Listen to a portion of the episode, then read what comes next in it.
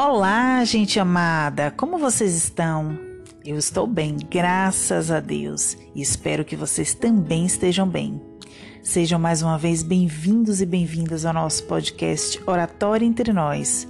Eu sou Márcia Nascimento do canal de Oratória e o nosso tema de hoje será a palavra bendizida.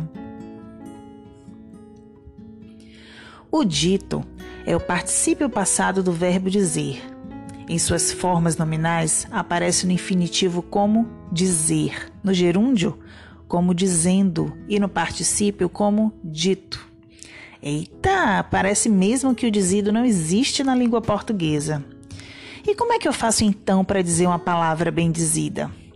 Talvez não tenha problema descobrir um jeito diferente de se comunicar, saindo da perspectiva dos estereótipos, dos rótulos, das caixinhas, das classificações, das gavetas e compartimentos.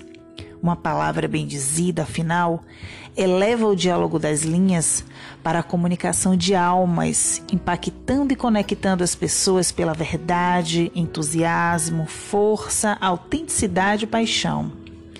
Preocupa não, sou. Manifeste-se de sua forma. Recomece tantas quantas vezes for preciso e necessário. Procure, ouça, conheça e solte a sua voz. Essa aí que está dentro de você. Mário Quintana tem uma palavra bem dizida que diz assim: abre aspas. Você ainda não leu o significado do significado? Não? Assim você nunca fica em dia mas eu estou esperando que apareça o significado do significado do significado. Fecha aspas. Carlos Drummond de Andrade continua nos perguntando sobre nossa palavra bendizida em seu poema Procurando o quê? Quando diz assim, abre aspas. O que a gente procura muito e sempre não é isto nem aquilo, é outra coisa. Se me perguntam que coisa é essa, não respondo porque não é da conta de ninguém o que estou procurando. Mesmo que quisesse responder, eu não podia.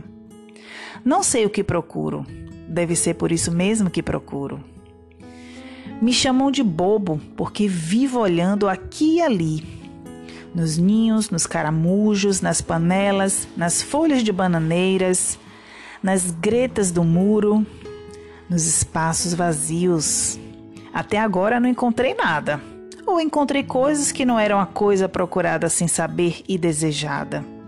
Meu irmão diz que eu não tenho jeito, porque não sinto o prazer dos outros na água do açude, na comida, na manja e procuro inventar um prazer que ninguém sentiu ainda. Ele tem experiência de mato e de cidade. Sabe explorar os mundos, as horas. Eu tropeço no possível e não desisto de fazer a descoberta do que tem dentro da casa do impossível. Um dia descubro, vai ser fácil, existente de pegar na mão e sentir. Não sei o que é, não imagino cor, forma, tamanho. Nesse dia vou rir de todos ou não. A coisa que me espera não poderei mostrar a ninguém. Há de ser invisível para todo mundo, menos para mim que de tanto procurar, fiquei com merecimento de achar e direito de esconder. Fecha aspas. Lindo demais, não é? Agora eu te pergunto: e se não houver amanhã? A sua palavra foi bendizida no hoje? Inspire-se em você. Procure viver, descobrir e redescobrir cada palavra que te faz feliz, seja ela bendita ou bendizida.